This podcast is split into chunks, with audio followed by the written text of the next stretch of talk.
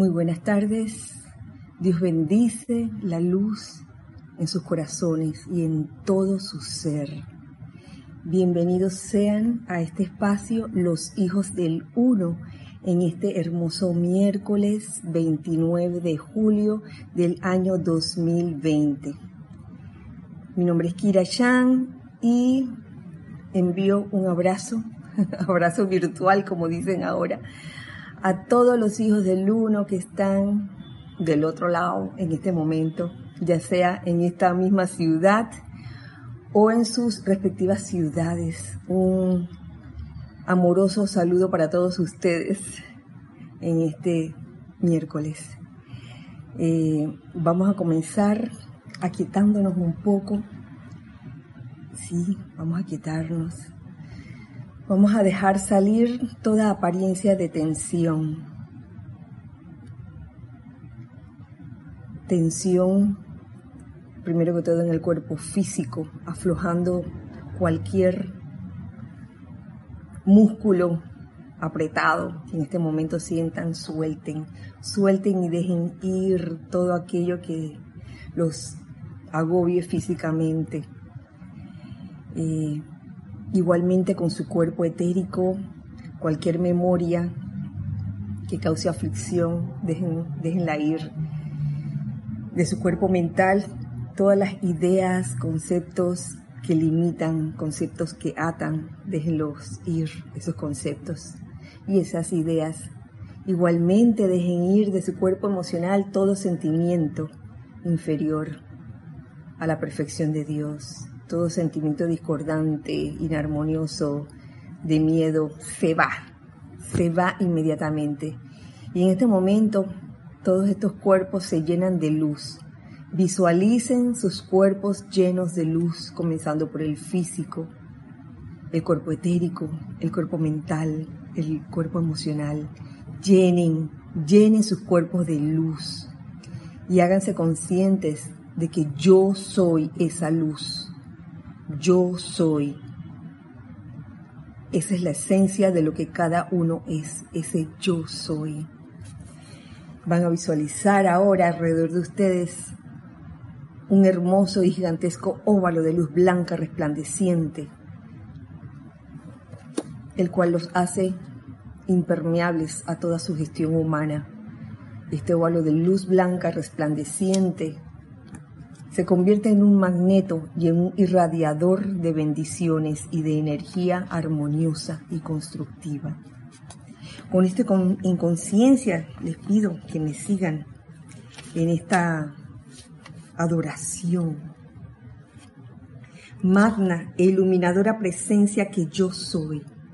Con gratitud y alabanza entramos hoy a la plenitud de tu presencia y por siempre recibimos tu ilimitada bendición, tu fuerza y valor, tu jubiloso entusiasmo, todo lo cual es autosostenido. Sabemos que no existe más que una presencia. Yo soy esa presencia de toda actividad, toda sabiduría y poder y en la libertad de dicha magna presencia nos ponemos de pies serenos e impertérritos en medio de todas las cosas externas que parecen indicar lo contrario. Permanezco sereno en tu gran perpetuidad. Reclamo tu gran dominio en mi lugar. Me yergo en el esplendor de Dios eterno, contemplando por siempre y plenamente tu rostro Gracias, gracias amado yo soy por esta bendición, por esta oportunidad de vida. Das día a día, hora tras hora y minuto tras minuto. Nuevamente bienvenidos sean todos, hijos del uno, amigos del alma, hermanos del corazón que están del otro lado en estos momentos. Gracias por sintonizar esta, este espacio. Los hijos del uno. Vamos a ver que hay mensajes. Permiso. Dice Candy, hoy Candy.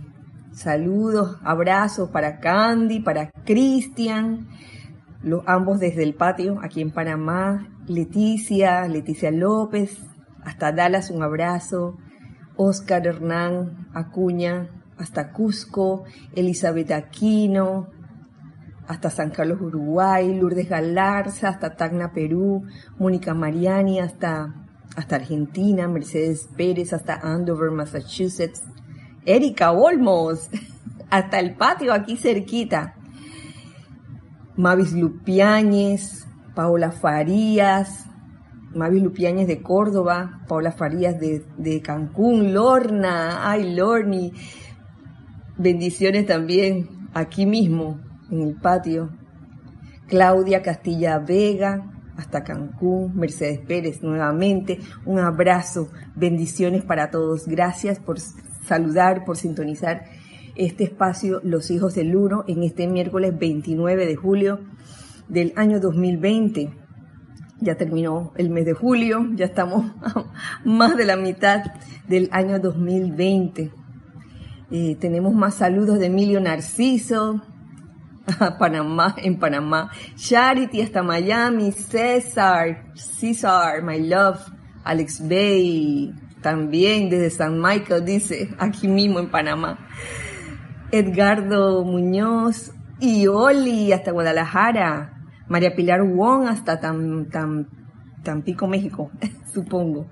Ciudad Madero. Un abrazo fuerte para todos ustedes. Gracias.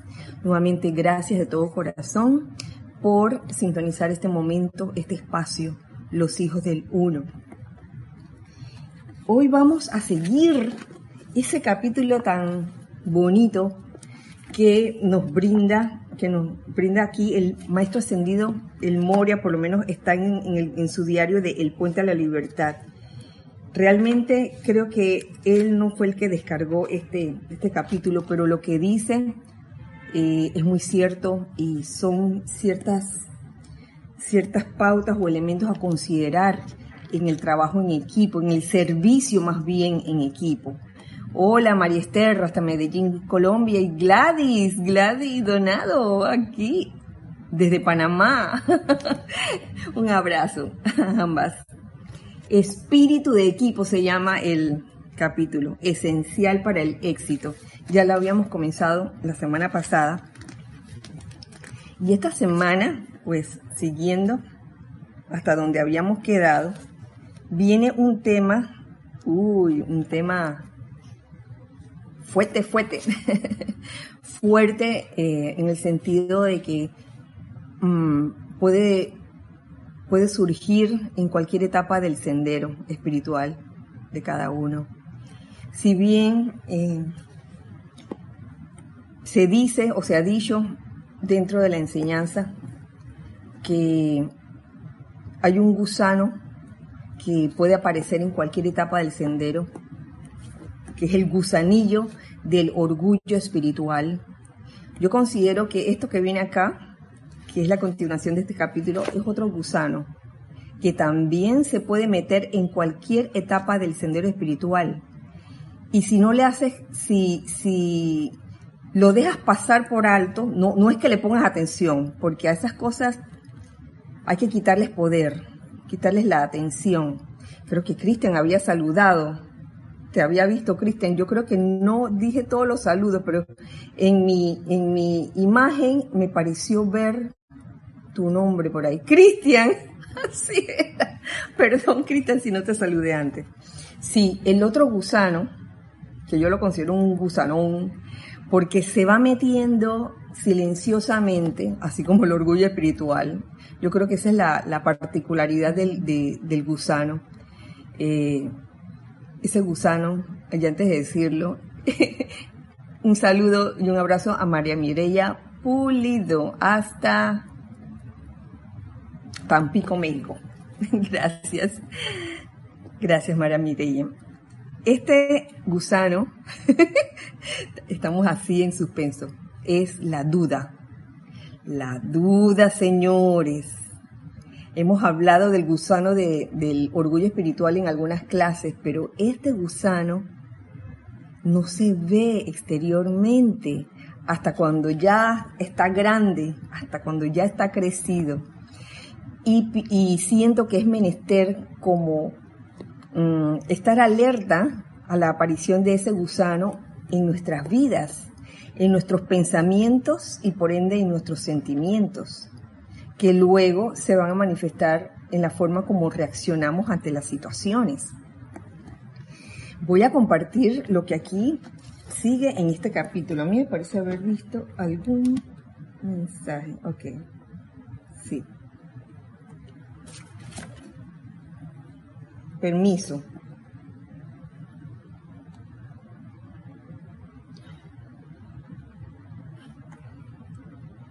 Es que también tengo abierto el Skype, por si acaso. Pero bueno, no era un mensaje de, de eso, era de otro tipo. Em, este párrafo o estos párrafos están subtitulados como duda simbolizada. Espérense que voy a encender aquí. Aquí, gracias. Ya habíamos comenzado, pero eh, no importa. Voy a, voy a comenzar hasta donde habíamos quedado la clase pasada. Y dice así. En el momento en que los israelitas comenzaron a cuestionar a su líder y a dudar de él, Amalek cayó sobre ellos. Amalek dentro aparece como una tribu que, que pelea contra los hijos de Israel, los que están tratando de llegar a la tierra prometida. Eh, Amalek y su tribu habitaban las costas del mar muerto. Entonces, cuando los israelitas comienzan a cuestionar a su líder, a Moisés, y a dudar de él, Amalek cayó sobre ellos y la gran ley les dijo, salgan y combatan con Amalek. Mañana me pararé en la cima de la colina, empuñando el cetro de Dios. Y ocurrió que cuando Moisés levantaba la mano, Israel prevalecía, y cuando bajaba la mano, Amalek prevalecía. Esto es muy significativo, muy simbólico, jeroglífico, si lo quieres llamar así, porque la duda puede surgir por varias razones, pero siento que la duda, su causa esencial es el miedo. La causa esencial de la duda es el miedo, que puede surgir en nosotros en cualquier momento. Y es allí donde encuentro algunos extractos que hablan de, del miedo y de por qué, por qué surge en algún momento. Antes de proseguir, este, vamos a saludar aquí a, a Yami, a Yami aquí en el patio, hasta Bacamonte, a Martín Cabrera hasta Argentina y Alejandro, Alejandro Arancibia. Un gran abrazo. Hasta Iquique, hasta Bacamonte, hasta Argentina. Abrazo para todos ustedes. Gracias. Alicia Ruiz también, hasta Buenos Aires, Argentina. Pienso compartirles a ustedes algo de lo que decían, de lo que está dentro del libro de Emanuel, que es una de las primeras publicaciones y traducciones de Jorge, de Jorge Carrizo, nuestro director fundador. Eh, eso está en el capítulo que se llama Conociendo la imperfección y habla de la duda y el miedo. Entonces, eh, tomando en cuenta de que la duda, la causa de la duda radica en el miedo, encuentro un extracto que para mí me, ilustra ese miedo a qué. Tengo aquí el listado que tomé del libro de Emanuel. Dice, miedo a ser humillados. Mm. miedo a ser humillados. Por eso puede surgir la duda en uno. La duda entre actuar o no, entre, vamos a ponerlo bien práctico, entre hacer una pregunta, uy, esa es la que más. Yo sé que muchos, y yo me pongo en esa lista porque yo soy bien tímida. Y, yo he sentido eso, como miedo a ser humillada de repente cuando una pregunta de cualquier tipo, en, cualquier ámbito. Yo no solo estoy hablando en el ámbito aquí de grupal, espiritual, estoy hablando de cualquier ámbito laboral, eh, de universidad, de la escuela. A veces nos da miedo o a las personas les puede dar miedo preguntar algo y dudar, dudar, hago la pregunta, no hago la pregunta.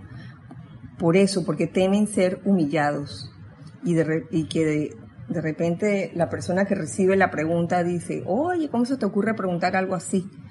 O, como, o, o no solo una pregunta, ante una propuesta. Oye, es una propuesta tonta.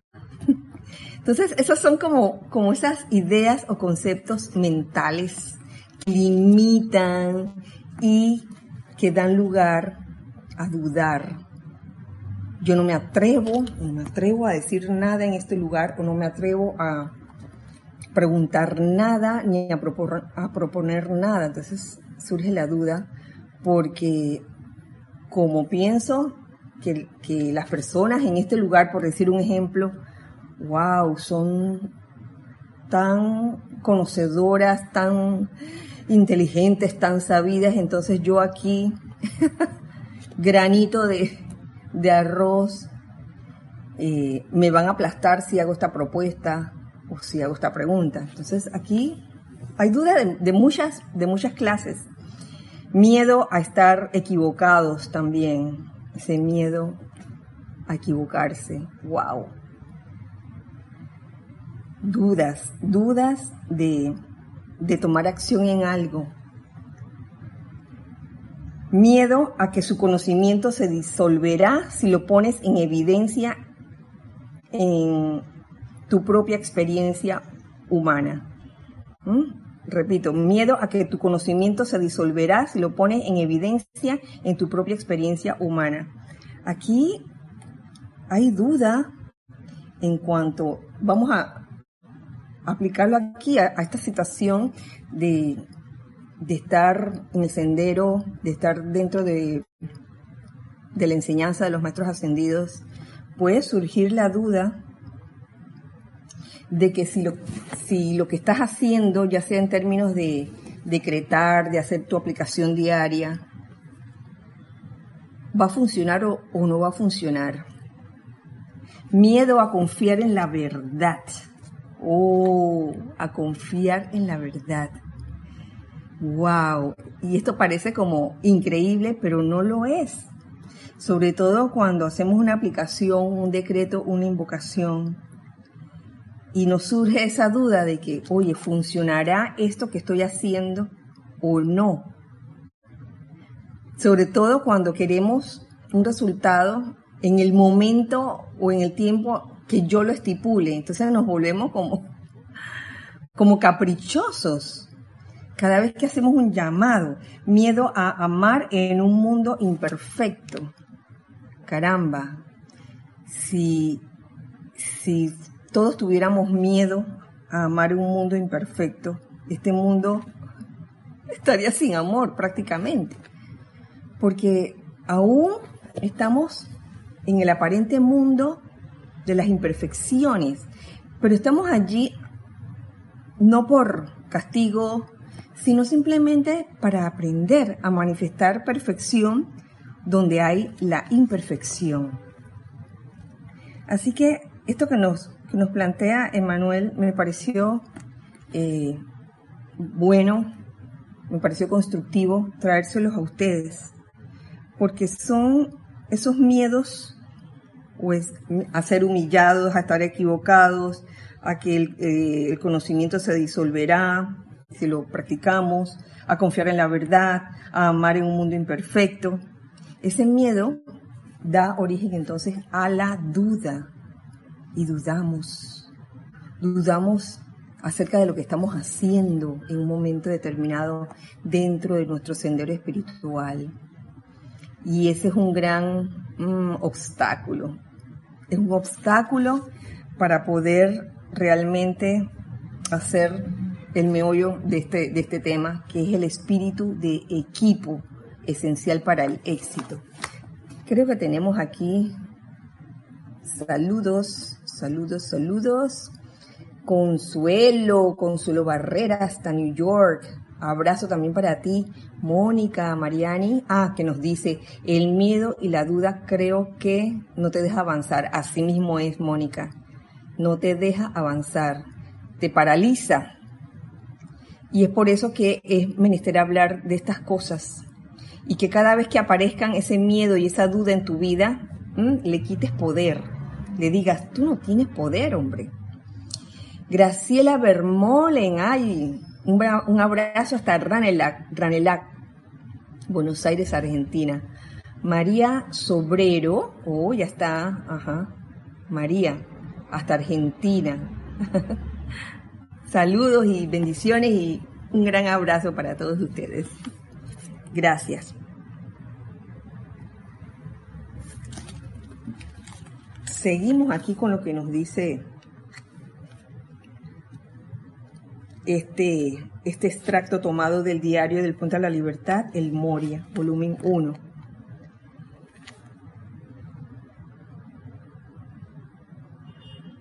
Cuando Moisés se cansó y no podía ya mantener sus manos en alto, sus fieles ayudantes pusieron una piedra bajo él de manera que pudiera sentarse o descansar sobre la roca de la verdad. Ya vemos aquí la figura de las manos, las manos alzadas o levantadas, que significa mucho, significa mucho para un servicio en equipo, un espíritu, un espíritu de equipo. Y Aarón y Hud se le pararon uno a cada lado y mantuvieron sus manos en alto hasta la puesta del sol de manera que Israel prevaleció sobre sus dudas y falta de fe en el poder de la ley divina, para sacarlo del desierto y llevarlo a la tierra prometida y darle el poder de conquistar todos los obstáculos en el camino. Porque las manos, la mano simboliza el poder del logro eso, es lo que simbolizan las manos, el poder del logro. Y es menester que una vez que las alzas para sostener un empeño, esas manos continúen levantadas. Y que en el caso de Moisés, cuando en un momento dado se está cansando y se está agotando, él no estaba solo, él estaba con sus fieles ayudantes, con sus hermanos, quienes le ayudaron a sostener en alto sus manos. Le pusieron una piedra bajo él, de manera que pudiera sentarse sobre la roca de la verdad. Y a la vez, Aarón y Hud se pararon uno a cada lado, sosteniendo sus manos, sosteniendo el poder del logro. Hay una canción, creo que es merengue que dice, no lo dejes caer. y no lo dejes caer. Y es que esas manos que simbolizan el poder del logro no se deberían dejar caer en ningún momento en un empeño grupal. Para eso está el equipo. No es una sola persona haciendo esto solo, es un equipo, un grupo de personas interesadas en lo mismo, que sean diferentes unas de la otra, pero interesadas en lo mismo, amando lo mismo, que por algo están donde están, cada quien está donde están. Nosotros estamos aquí en el grupo Serapis de Panamá porque realmente sentimos, sentimos ese, ese amor por la ascensión, de veras que sí. Yo creo que el que está aquí y no quiere, y no quiere elevar su vibración y no quiere ascender, oye, la pregunta es, ¿tú qué haces aquí? ¿Tú qué haces aquí? Yo creo que los que estamos aquí queremos ir hacia adelante y hacia arriba. Y en este empeño grupal donde, donde eh, se conforma una matriz, se puede decir, una matriz, y que esa matriz se compone de almas vivas, o sea, del equipo.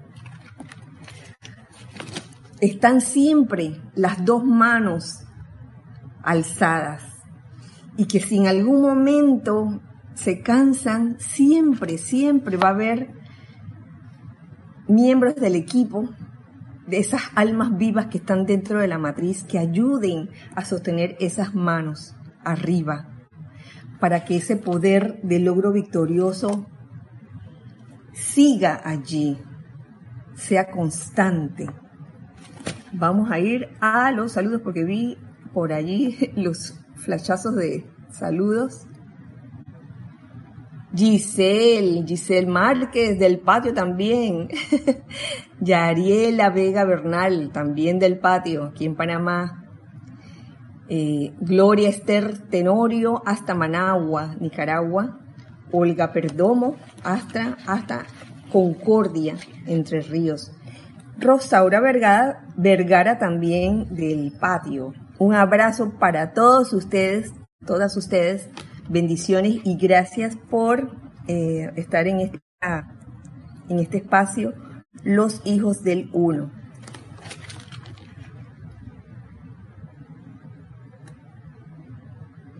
Proseguimos. Cuán a menudo, al igual que Moisés, después de saciar la sed de sus seguidores, al hender la roca de la comprensión individual, de manera que sus aguas pudieran fluir, las manos de la orden se hacían pesadas y se cansaban debido a las dudas, a los temores y falta de fe en los corazones de quienes había sacado de Egipto. A menudo las manos se cansan y caen porque faltan los medios físicos para apoyar las manos y seguir con el trabajo como debería hacerse. Créanme, las manos eh, se pueden cansar en algún momento. Y aquí, como lo pone eh, el extracto, las manos de la orden se hacían pesadas y, y se cansaban debido a las dudas, temores y falta de fe. Y muchas veces esas dudas no son audibles, pero se sienten, créanme, se siente un momento determinado que hay como esta, esta duda. Y hay la tendencia, y aquí me voy a ir a, a, lo, primero que les leía, que en el momento en que los israelitas comenzaron a cuestionar a su líder y a dudar de él, la duda, este, Amalek cayó sobre ellos, claro, la duda, la duda cayó. Pero lo bueno fue que eh, los fieles ayudantes de Moisés ayudaron, lo ayudaron a sostener sus brazos en alto y lo ayudaron también a sentarse en la roca de la verdad, porque es así. Y traigo esta colación porque eh, en la experiencia vivida, todos, estos años que llevamos como, como grupo Serapis de Panamá, pueden surgir dudas, claro que sí, y sobre todo cuando, cuando el, estudiante que entra comienza a poner al instructor, al guía, al director, lo pone como en un pedestal y piensa que, que el que está dirigiendo algo o el que está dando instrucción sobre algo tiene que ser perfecto. ¿Y qué pasa? Cuando comienzan entonces a conocerlo más a fondo y a percibir sus imperfecciones, viene como la desilusión y la duda de que, oh, mira, este que tanto habla de este tema, de sonreír, vamos a poner un ejemplo, este que tanto habla de que la sonrisa y ser feliz, y mira de la cara hoy, mira, mira la cara, mira la cara, tiene una cara de amargazón que no se lo quita a nadie, ay, este no sirve porque mira, tanto que habla.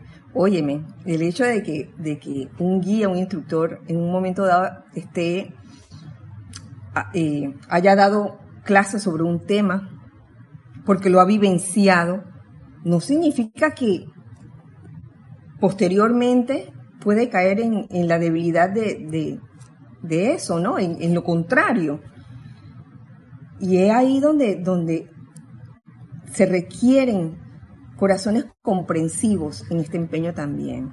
no solo el amor, sí, el amor, pero que ese amor se manifieste en muchas cosas, entre ellas, no solo en la tolerancia, sino también en la comprensión, en la comprensión de que este es un empeño, estoy hablando aquí del plano físico, compuesto de seres humanos no ascendidos. Y que en algún momento, oye, cualquiera de nosotros puede cometer errores. Todos los podemos cometer. Yo me pongo en esa fila. No soy perfecta. Hablo por mí.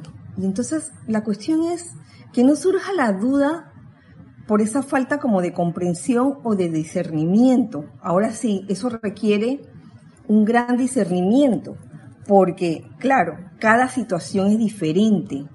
Y si en algún momento te has topado con una línea eh, espiritual donde, donde digamos que, que no se está practicando de ninguna manera lo que se está pregonando o lo que se está enseñando, 0% de eso. Entonces ahí sí yo diría, oye, ¿sabe qué?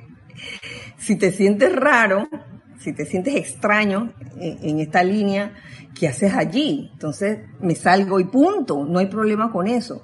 Pero yo me refiero a aquellas situaciones donde, oye, se trata, cada uno trata de hacer lo mejor pero con la conciencia de que nadie es perfecto y de que en algún momento se pueden cometer errores y, de que todos estén o sean suficientemente comprensivos como para que a pesar de esos errores ocasionales que pueda cometer el, instructor o el guía, oye, no importa, vamos a seguir sosteniendo este empeño, porque los errores son humanos, nosotros estamos tratando de ir de una conciencia humana a una conciencia divina, a esa unión entre el alma, que es esa conciencia separada, ¿verdad, Erika? Entre el alma y la presencia. Entonces, cuando, cuando ocurra esa unión, cuando ya no haya más esa conciencia de separatividad, el alma ya deja de ser y entonces hay esa fusión con la presencia, la llamada boda mística. Y ese es un momento maravilloso. Pero estamos en ese entrenamiento. Y el hecho de que lo logremos alguna, una vez no significa que no vamos a volver a caer de nuevo. Eh, decía, se decía hace años por ahí que, que cualquier ser humano no ascendido podía caer hasta cinco minutos antes de su ascensión. Imagínense. El ser comprensivo debe ser mutuo, así nos dice Mónica Mariani. Claro que sí, debe ser mutuo. Entonces, no solo estar consciente de que, el guía puede cometer errores, también lo es el estudiante. El estudiante puede cometer errores, errores también. Claro que sí, eso está clarito. Gracias por tu comentario me parece que había más por aquí. Mario Pinzón aquí saludando. Un abrazo, Mario, del patio aquí en Panamá. Dice Rosaura, ajá, tenías una, un comentario. Para eliminar el miedo desde hace un tiempo, hago el decreto extracción de miedo de los decretos del Arcángel Miguel. Hay muchos decretos, incluso Rosaura, la semana pasada eh, les leí un decreto, hicimos un decreto aquí acerca de eliminar eh, todo miedo, eh, toda duda, miedo y cuestionamiento de toda índole. Y eso es lo que más adelante en, algún momento lo, lo dice.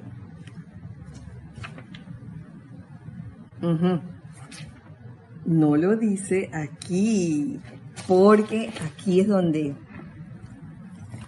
voy a también a solicitar la ayuda del amado Señor Cosmos, no sin antes enviarle también saludos a Iván Viruet hasta México. Uy, sí, hasta cinco minutos antes de la ascensión uno puede meter la pata mientras uno sea no ascendido. Ay, mijo.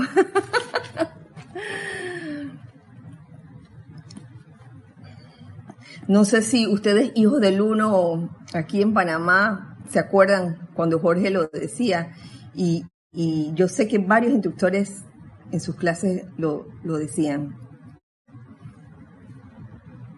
Por eso es que ese, ese gusano del orgullo espiritual puede aparecer en cualquier momento, hasta cinco minutos antes de, la ascensión, donde te crees la gran cosota de que mío es el reino, mío es el poder y la gloria por siempre. Uy, cuidado con eso. bueno, aquí les voy a compartir este extracto. Ah, Lorna, gracias, gracias, Lorna. Dice, sí me acuerdo. sí me acuerdo, claro uno no debe bajar la guardia. Erika, yo también. Ay, gracias, gracias. Sí, cinco minutos antes de ascender. Uno nunca sabe, uno no puede decir, ah, ya está todo preparado. Tengo mi maleta preparada para la ascensión y aquí sonaría el silbato diciendo, ¡pip! No necesitas ninguna maleta para ascender. Solito, mientras más liviano, mejor nos comparte aquí, nos dice el amado Señor Cosmos en, este discurso que se encuentra en La voz del Yo Soy, volumen 4.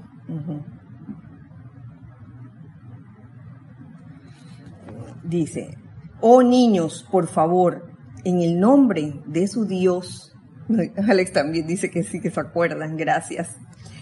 En el nombre de su Dios, la magna presencia yo soy, saquen todas las dudas de su mente.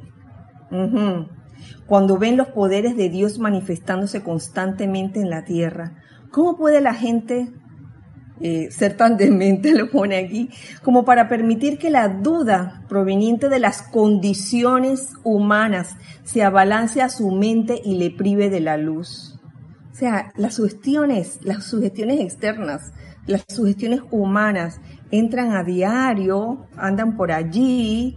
Entonces, ¿cómo, cómo es que uno, va a permitir que eso entre en, el mundo de, de, uno y llenarlo de duda, no?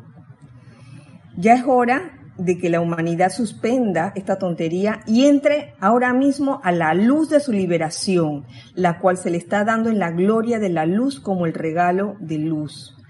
Porque esas sugestiones que entran como distracciones y que causan duda en sus pensamientos, por ende en sus sentimientos.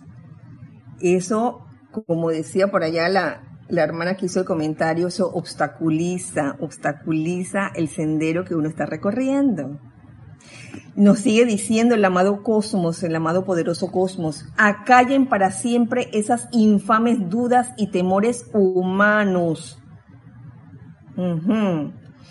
Por Dios, la humanidad ha tenido ante sí la más infinita prueba de los poderes de esta luz alguna vez expresados en esta tierra.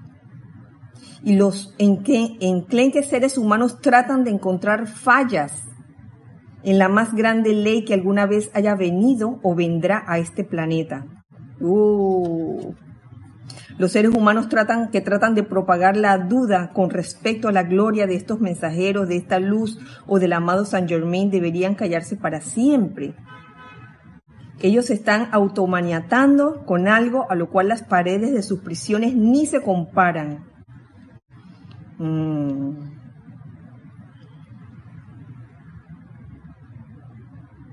Para nosotros, nosotros con mayúscula, nos sigue diciendo el amado Cosmos, no hace ninguna diferencia quién venga a la luz ni quién se quede por fuera. Pero cuando la gente ha tenido la magnífica oportunidad que ha tenido, entonces les advierto, hijos de la luz, no permitan que la duda entre a su mente en el futuro, si es que desean ser libres y entrar a la gloria de eso que comenzará esta noche, como lo pone el amado poderoso cosmos. Entonces saquemos, saquemos. Mario se ríe por la palabra enclenque, así, así estaba puesto, porque de de alguna otra forma esa parte humana en nosotros a veces se pone como necia, ¿no? Como caprichosa y se empeña por dudar, dudar de, todo. Entonces, eh, tratando de comprender el por qué dudamos en algún momento o alguna de las razones por las cuales dudamos, a mí se me ocurre que una de ellas eh, tiene que ver con experiencias vividas en el pasado, experiencias que no se han podido superar y se quedan en el cuerpo etérico, Erika, se quedan en el cuerpo etérico y entonces quedan allí reservadas, el alma las tiene allí de tal forma que, que, que cuando hay una situación similar, la persona como que reacciona con inseguridad y con desconfianza. Y lo más, y lo, lo más probable es que esa persona tenga todavía ese, ese tema, eso que le aconteció, eso que le ocurrió, que le causó quizás desilusión, decepción, y no ha podido superarlo. Hay personas que, poniendo un ejemplo aquí de, la, de la vida, aquí, de la vida del mundo externo, hay personas que, que se han enamorado y han confiado ciegamente y llega un momento, han, pasado por traiciones, por deslealtades, infidelidades y hay quienes toman el camino hacia abajo, descendente. Ah, sí, esta es la última vez que me enamoro. No voy a enamorarme más nunca, no voy a amar a nadie, voy a ser dura, voy a ser fría, y entonces me vuelvo un témpano de hielo, me vuelvo calculadora. Y entonces un ser así que decide no amar, wow, pasa páramo, alguien así. Pero hay quienes habiendo tenido esa experiencia dolorosa de haber sido traicionados, de, que han sido infieles con esa persona, pues lejos de decepcionarse, siguen tomando el camino del amor y deciden amar las veces que sea necesario.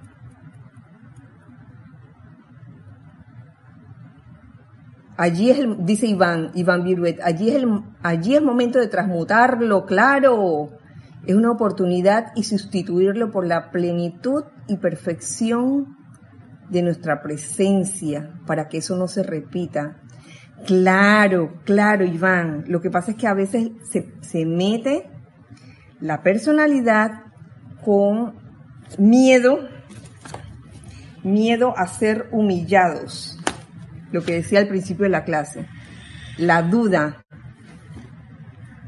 yo dudo si esta persona en verdad eh, pretende algo serio conmigo o no, por ese miedo a que en algún momento de su vida tuvo una decepción, eh, lo traicionaron, etc. Pero teniendo estas herramientas, Iván, ¿por qué no utilizarlo y transmutar, transmutar esos sentimientos en uno? Porque a veces uno piensa que, ay, llama Violeta en la situación allá, cuando ahí lo que cabe es transmutar uno mismo los sentimientos que uno tiene en un momento dado, los sentimientos, las, reacciones que uno ha tenido este, discordantes ante situaciones. Eso, transmutarlo y anclarse en la presencia. Y créeme, créanme que esto, eso funciona. Hay herramientas que nos pueden ayudar a mitigar el miedo, y es, que a eso voy. Está la invocación, la meditación, el pensar claramente, ya sé dónde estaba eso, estaba en el libro de Manuel, en ese mismo capítulo que les mencioné, conociendo la imperfección, herramientas que en verdad nos pueden ayudar. Y es lo que tú planteas en cierto modo, Iván, el invocar a la presencia.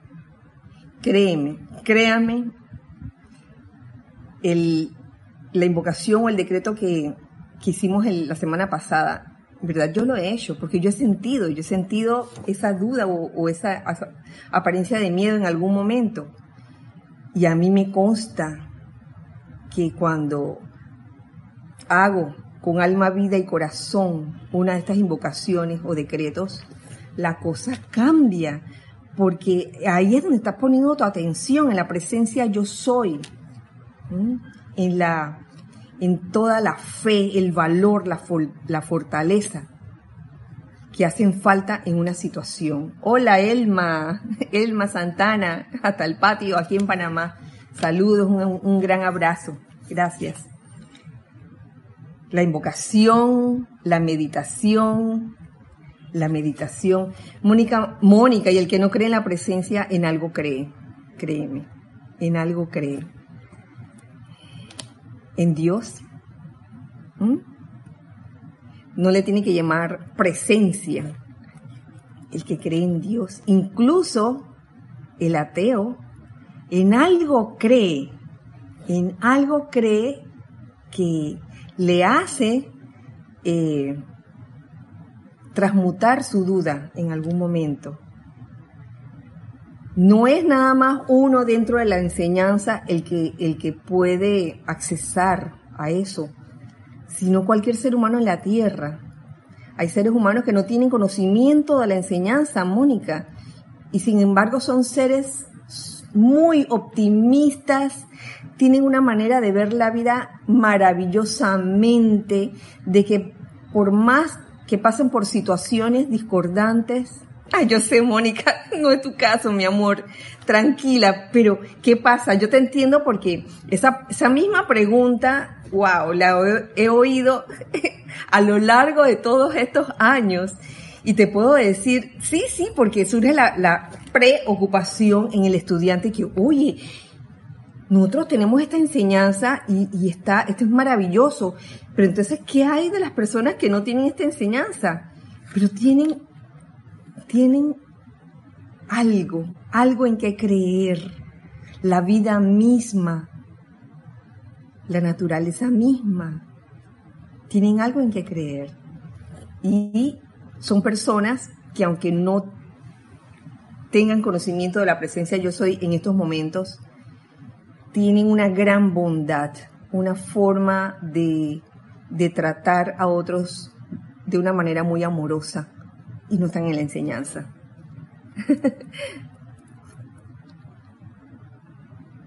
ok, Marian Mateo, desde República Dominicana. Un decreto para descargar la felicidad y la paz universal. Uy, Marian, escríbeme. Escribe a rayoblanco.com. Pregúntame si yo con mucho gusto te los mando.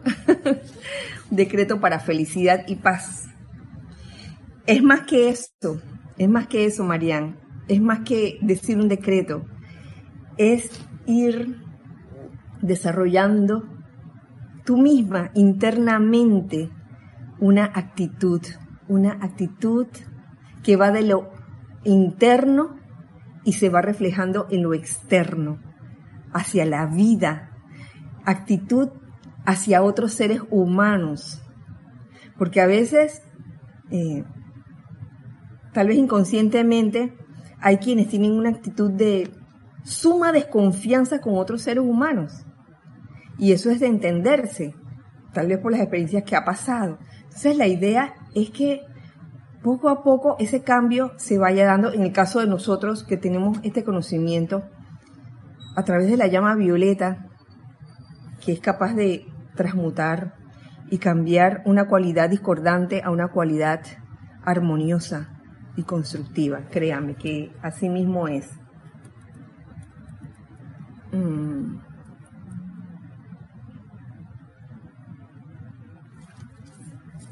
Sí, bueno, la meditación también ayuda, el aquietarse, uff, eso también me consta, no es algo que estemos inventando, si hay algo que, que eh, deberíamos hacer como nosotros instructores, es que aquello que estamos dando, aquel tema que estamos dando, lo sintamos a flor de piel. Y yo de verdad, de verdad que confirmo que el ejercicio de meditación, oye, comenzando por el aquietamiento, la respiración rítmica, es algo que verdaderamente ayuda, lo ayuda a uno a balancearse, a equilibrarse y a despejar y hacer un lado las dudas, el miedo, el cuestionamiento. Y el pensar claramente que eh, igualmente con el ejercicio de meditación, con el aquietamiento o con el aquietamiento solo, eso te ayuda a pensar claramente. A ver qué me decía Marian. Sí, ah, Marian, tú también das fe cuando haces la respiración rítmica. ¿Te acuerdas del señor Cristian? El señor Cristian anda por ahí. claro que sí, la respiración rítmica, uno piensa que, ay, pero respirar, eso que tiene, que tiene de, que tiene de importante, pero cuidado, que las cosas más sencillas son las más importantes en la vida. Entre esas cosas sencillas está el respirar. Y el respirar de esa forma, ¿eh? de esa forma, inhalando, reteniendo para absorber la radiación, la cualidad, luego exhalando y luego proyectando, que eso significa quedarse sin aire en ese momento. Eso realmente es una forma de, de poder ecualizarse, como quien dice, y sacar fuera todas esas esos pensamientos de duda, de cuestionamiento, sentimientos de miedo que pueda haber en cualquiera de nosotros.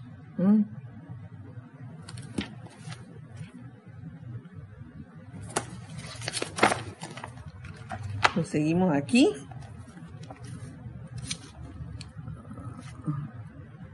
Dice Jasmine. Mm, a ver si entendí. Ajá. Ah, ya, no hay problema, Yasmin. Si se puede, se puede. Que dice que tiene problemas con el celular. Mi amor, no te, no te, no dejes que esas cosas te perturben. Aquíétate en un momento así, cuando el celular no te esté funcionando. Hay un abrazo para ti, Laura González, hasta Guatemala. Y Cristian ahí corroborando. ¿Viste, Cristian? De que dice Marian, eh, estoy oyendo tu clase. qué bueno, qué bueno.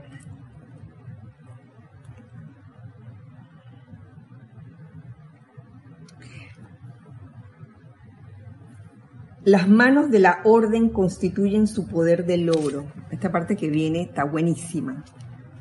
Dice, la mano derecha simboliza el trabajo esotérico que habrá de hacerse en el mundo mediante la transmisión de las lecciones y la difusión de la enseñanza, la publicación de los libros, la conformación de grupos de estudio, dar clase, conferencia.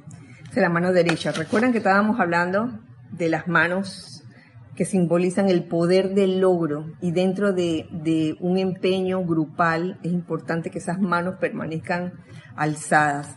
Entonces, ya aquí están definiendo qué significa la mano derecha, todo el trabajo que se hace eh, con la transmisión de las clases, la publicación de los libros, la expansión de la enseñanza de algún modo. Y la mano izquierda, que simboliza el trabajo personal o esotérico, personal que se logra mediante la correspondencia privada, hay los correos, por eso les doy las gracias por los correos que mandan, que envían, ya sea para saludar, y no solo para saludar, sino también para, para preguntar algo, para una consulta. Yo estoy segura que aquí ustedes le escriben a cualquiera de los instructores, cualquiera de nosotros, y les contestamos. Y si, les si lo mandan a rayo blanco arroba serapis bay, también se les contesta. Y a veces se reparten así, dependiendo del tema y de la especialidad, ¿no? del tema de, de la pregunta.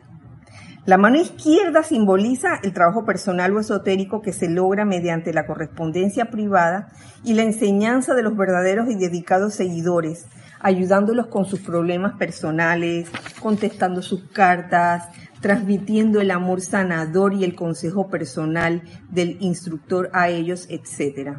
Y todo esto requiere de mucha paciencia, sí señores, requiere de mucha paciencia, tiempo y fortaleza. tanto así que a veces la mano izquierda se agota por completo y necesita ser sostenida mediante el amor y la comprensión.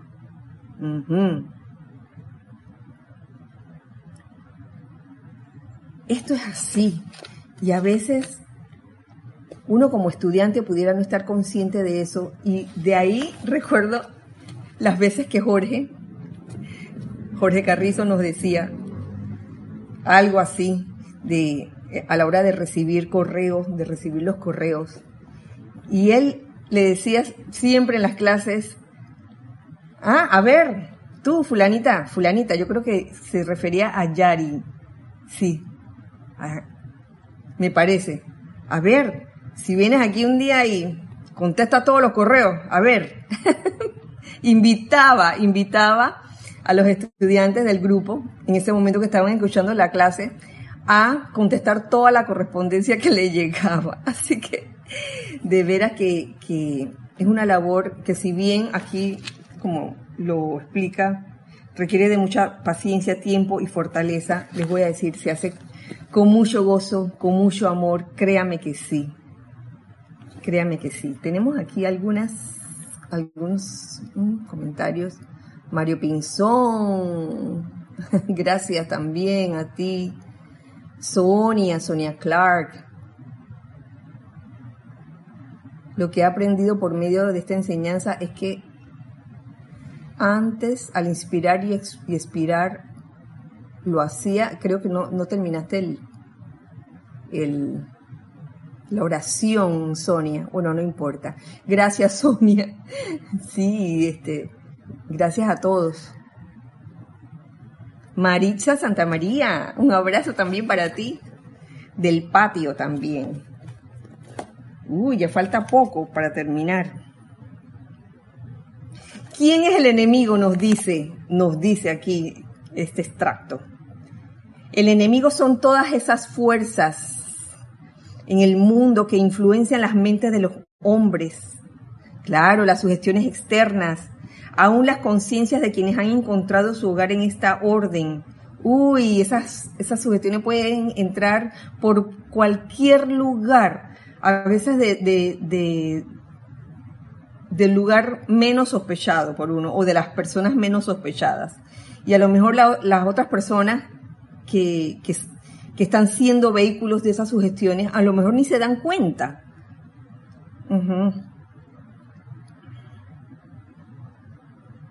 Por tanto, todos tienen trabajo que hacer. Y esta parte me gusta. No hay partícula del diamante, porque hablábamos del, del corazón diamantino que conformaba la orden.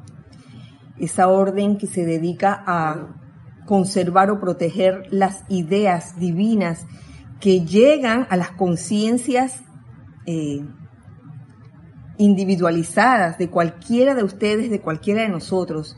Cuando hay una idea así que llega, se, forma un corazón diamantino alrededor de, de esa idea para protegerla. Entonces dice, no hay partícula del diamante, ni siquiera las astillas ni el polvo que resultan de su pulimiento y corte, que sea inútil ni que se desperdicie. Todo puede tener un papel importante cuando se le utiliza sabiamente. Uno hace lo que puede con lo que tiene en el momento y todo es útil, todo es útil dentro de una matriz que está cuidando esa idea, esa idea constructiva. Todo es útil, cada miembro es útil en lo que puede hacer y eso es maravilloso.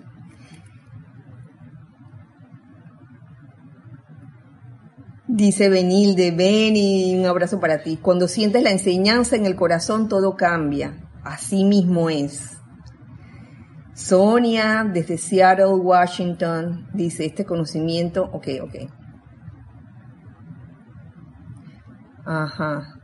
Ah, que, que realizas la inspiración y la y la exhalación y la proyección y la absorción también, inspiración, er, eh, absorción, exhalación y proyección lo haces de manera concientizada. Claro, claro.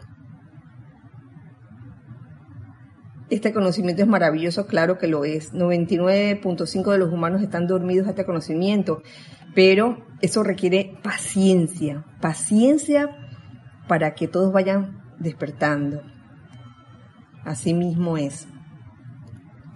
Gracias a todos, gracias a todos por este espacio, por acompañarme en esta clase de los hijos del uno. Me despido de ustedes, eh, no sin antes deseándoles que la magna presencia yo soy y el amado Maestro Ascendido del Moria nos permee con su radiación de empuje siempre, esa radiación de, de rayo azul que nos impulsa siempre hacia adelante y hacia arriba, una radiación de entusiasmo, de entusiasmo, de valor, de fortaleza, pero que al mismo tiempo requiere de nuestra obediencia iluminada, requiere de nuestra humildad para que se lleve a cabo. Un saludo para todos, un abrazo para todos, que estoy viendo sus saludos desde aquí. Y recuerden siempre que somos uno para todos y todos para uno. Dios les bendice. Gracias.